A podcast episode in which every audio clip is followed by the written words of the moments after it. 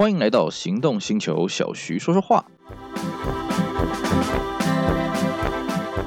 大家好，我是 Celsius，今天来跟各位聊一个有趣的话题啊！我相信呢，各位车友们呢，在研究汽车的时候，一定会发现一件事情，就是说，哎，这个日本的白色高级车特别多呢。那么你如果稍微上网去研究一下，你会发现，哎，很多人跟你讲，没有没有，只是因为日本人超级喜欢白色的高级车。啊，当然了，我们就我们的印象当中啊，其实高级车是所谓的黑头车嘛，应该要黑色的嘛，对不对？所以你现在台湾街头，你看到这个宾士的 S Class，你看到 BMW 7 Series，你看到奥迪的 A8，呃，Lexus LS，几乎半数以上都是黑色。甚至呢，我刚刚念的这一些车子当中，有部分的车型呢，它基本上只提供黑色啊。那你要如果其他颜色的话，它当然也提供。那你们慢慢等啊，受助生产什么的啊。对，我们在这个不要说台湾了啊，其实对岸的中国大陆啦，或者是这个香港、澳门啦啊，这些华人地区呢，大致而言都会认同高级车要黑色的。那甚至呢，到了这个欧美地区呢，也都是这么认为。哎，黑色代表庄重，代表尊严啊，然后而且黑色还有个神秘的感觉。好，那为什么日本人会喜欢白色呢？哎，这个呢，我真的是有好好研究过这个课题啊！我看到呢，大部分哦，你会找到的是说，哎呀，日本人觉得白色很纯洁、很神圣。嗯，我觉得华人好像也是如此啊，对不对？而且呢，颜色这种东西是会随时间改变的啊。各位，如果你有去参加过这个日本人的婚礼啊，我坦白讲啊，这搞起来啊，真的很像台湾的呃这个告别式啊。那怎么说呢？这个整个地方布置全部都是白的，清一色是白的。连我们要包给他的红包都是白的啊！不要怀疑，而且那个白上面有那个印那个花纹啊，这个我怎么看都很像我们台湾这样的奠仪呀啊！然后呢，这个吃饭的时候呢，也不像我们这个华人地区，哎呀，就是围桌围一桌，大家吵吵闹闹，啪啪啪啪，吱吱喳喳的。日本的那种婚礼啊，比较传统派的那个，吃起来真的是。你会觉得这这这这是在告别式吗？就吃起来就很严肃啊，每个人要正襟危坐什么的。你台湾你再怎么传统的婚礼，那一定是大家乱糟糟、闹哄哄的啊，那喝酒啊什么的没的，嘻嘻哈哈的啊，搞的就是大家宾主尽欢了。我有在日本参加这个婚礼，我都觉得很拘束啊，而且而且当然还有一个了哈，这个这个这个这个费用很高昂了哈，这个礼金呐，还有这个吃饭的这个费用的。非同小可了啊！当然，我们今天不是探讨日本的婚礼什么的了啊。我的意思说，日本人对的确他们的婚礼很白、很神圣，没错。可是这跟他们的这个高级车是白色的，不好意思，没有什么关联啊。其实白色会成为日本的高级车，跟日本对于白色这个颜色的想象没有什么关联。啊，我看到还有人解释说是什么富士山啊什么的，这个真的是想象力很丰富了啊！当然，哎，我也不排除说，哎，真的有部分的日本人，正是因为啊，富士山终年是个山顶白雪什么有的没的啊，这个我不排除了。但是呢，我们以我们目前的考据了啊，我们啊、这个凭着这个日本人的这个意见还有什么呢？我们汇整起来呢，其实日本人会喜欢白色的车子，是因为一则广告。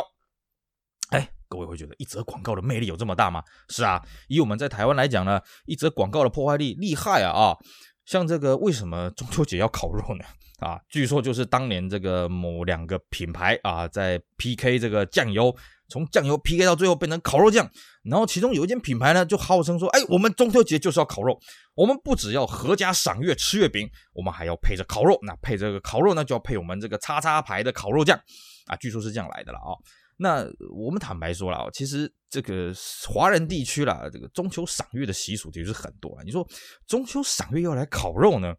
我看全世界大概就台湾最盛行了吧？啊，你基本上在中秋节那个时候，你出去外面随便乱晃啊，到处都是诶这个炭的味道啊，烧炭的味道。当然了啊，就是这个烤肉的烧炭啊，各位不要想歪了啊。这个日本呢，当初是这样的，其实最早最早，日本的高级车也都是选择黑色。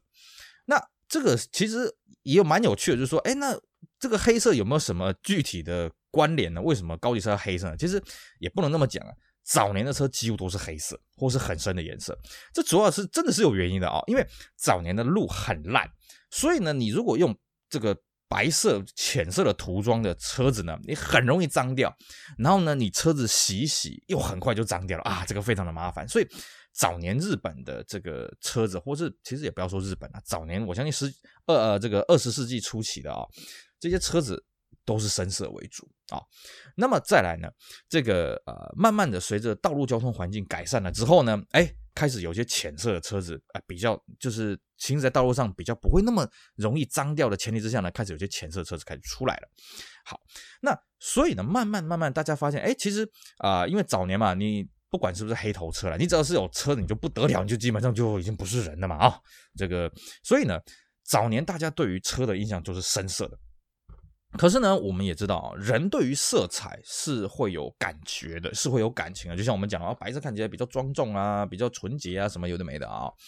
那慢慢的呢，大家就会想说，哎，我是不是可以让这个车子的颜色更加的活泼？所以陆陆续续出现了所谓的深蓝色啦、深绿色啦，哈，或者是一些红色什么的没的。那慢慢的，随着这个日本的道路环境越来越改善了之后呢，那么白色车子也开始陆陆续续出来，尤其在一些高级车上也开始提供白色车让大家选择。可是为什么白色在后来，也就是我们现在讲的啊，就是变成了日本高级车的显学呢？主要是在这个啊，这个第三代的这个丰田的皇冠啊，我们知道丰田皇冠呢是丰田的这个当家招牌了啊。它从一九五五年开始，而且它因为这个车是非常的重要啊，所以呢，它诞生的那一年被日本的这个车界公认为是日本乘用车的元年，也就是说。从一九五五年开始呢，日本进入全面这个国产自制化的这个年代了。当然，也不是说一九五五年以前的车子就不是日本人自己开发自己制造的哦，不是这个样，是以皇冠那一个第一代刚开始发表，一九五五年啊为一个分水岭。那么皇冠这个车，当然它既然这个历史地位这么的重要，其实它呃一开始推出来的时候，当然啊也就非常受到欢迎。那么到处都可以看得到这个车子，不管是官车、计程车、警车什么有的没的啊，民用车什么都很多。那么第二代的皇冠呢，当然就在第一代的基础下去改造了很多很多东西。可是呢，这时候，哎，大家也发现，哎，这个汽车的市场越来越大了，是不是啊？那这个我们在台湾会知道的，就是这个尼桑的 Cedric，就是我们讲的裕隆胜利啊，这个同级车。那不止了，还有这个当时什么 Prince Gloria 啊，大家也加入了这个同级车的这个争斗当中。那慢慢的，这个皇冠本来是一枝独秀，然后慢慢的面临到这些后起后起后起之秀来竞争什么的啊。所以它在第二代的时候，它的销量虽然是也不错，可是它的市占率是节节的降低啊。那这时候丰田原厂呢就想说，我们是不是来做一些口味上的变换啊？我们在第三代的时候，我们做一些形象上的这个改变。那对于一台高级车来讲，形象上的改变最简单的做法是什么？那我们就把这个产品年轻化，我们就把这个啊、这个宣传的方式呢，慢慢的走向比较年轻、比较有个性的方式。所以呢，首先在第三代皇冠上面呢，这个丰田率先推出了这个双门版的这个皇冠啊，标榜就是说，OK，我这是个人用的啊，personal car。那么再来就是什么呢？为了要强调我们四门的皇冠呢，它基本上是一台高级车，是一台旗舰车。那双门的皇冠是适合你自己车主自己坐在驾驶座自己开的，那要彰显出个性。所以呢，那时候丰田他们就想说说，那我们就做一个黑色的截然对比色，那就是什么？就是白色。而且他一直强调，我们这个车子就是所谓的白色的皇冠。结果呢，没想到这个广告呢大获成功啊！哇，大家觉得说，哎，对对对对对对对，我们车子呢，谁说黑头车一定要是黑色的？我们也可以选择白色的啊！我们看到这个白色的皇冠，我们觉得好喜欢啊，好开心啊什么的。结果不但是这个双门的这个皇冠呢，白色车型大受欢迎啊，这四门的白色车型也大受欢迎啊。然后慢慢的，竞争对手也发现，嗯。哎呦，这个白色的车好像你很有销路嘛，对不对？呃，既然有这个市场，那我们也来推白色，我们也来打白色的啊！所以这个时候竞争对手开始陆陆续续也出现白色的车子，大家百家争鸣啊。那消费者看到说，哎，真的，哎，白色车很好啊！你看这个千篇一律都黑色，白色的这个可以彰显个性啊！大大家就开始一窝蜂的去买白色的车子。基本上日本人是从这个时候才开始认定，哎，白色的车。是可以变成一台高级车的这个车色的，而且慢慢的也就接受了这个这个趋趋势啊，慢慢的也就呃也不说趋势啊，就是说慢慢他也接受这种习惯、这种审美观，所以基本上在第三代皇冠之后呢，日本人就认同高级车可以是白色的，而且最好是白色的。换句话说，今天除非你是官车啦，你是这个呃企业用车什么比较死板的。不然，其实，在日本人来讲，他们个人自己买车啊，尤其是买这种高级车，他们会优先考虑这个白色的车型啊，而不是说像我们台湾就是啊，优先考虑黑色车型。甚至我们这么讲啊，你说你今天你在路上你要看到一台白色的 S Class，你要在看到一台白色的 Seven Series，在台湾来讲算是相当的困难。可是在日本，哎，这个真的是很多啊、哦。别的不用讲，你可以直接上这个啊，这个日本的二手车网站，真的白色的车的比例相当的高。当然，我不敢说白色车一定比黑色车多，可是，在全世界来讲，大概日本算是少数白色车胜过黑色车的这种旗舰车市场的状态。大概除了日本之外了哈，什么地方这种白色的这个高级车比较多呢？那当然就是中东，因为他们沙漠嘛，他们这个热，很容易吸热。你今天你开的黑色的宾士，你这个冷气整个爆掉吧啊！这个中东到底热到什么程度呢？我之前在车聚的时候遇过一个科威特人啊，这个厉害啊！我就问他说：“哎，你们科威特那边哦，那个车子是不是很重视冷气？”他说：“哦，冷气超级重要，暖气超级不重要。”他说：“哦，这个夏天呐、中午啊，外面的温度是五六十度。”哦，他说这个真是不盖人的。你你，如果你的车子没有冷气，你真的会直接死在车上面。所以他说，在那个科威特那种地方哦，你说你要开黑色的车，大家会觉得你发疯了。你就算今天你从国外买一台中古黑色的车子进来，你一定要想办法把它喷成白色的，不然那个吸热会要人命啊、哦！那我相信呢，这个各位车友，如果你有在开一些欧系车，你开到黑色的欧系车，跟你开到。浅色系的欧系车，真的那个冷房效果真是完全不一样啊！日本车还好，因为日本车本来冷气的这个效率就我们普遍上了哦，以我们经验上来讲，就是比欧系车来的好了哦。所以说了啊，日本人喜欢白色的高级车，就我们可以考据得到的、可以确信的历史根源呢，是来自于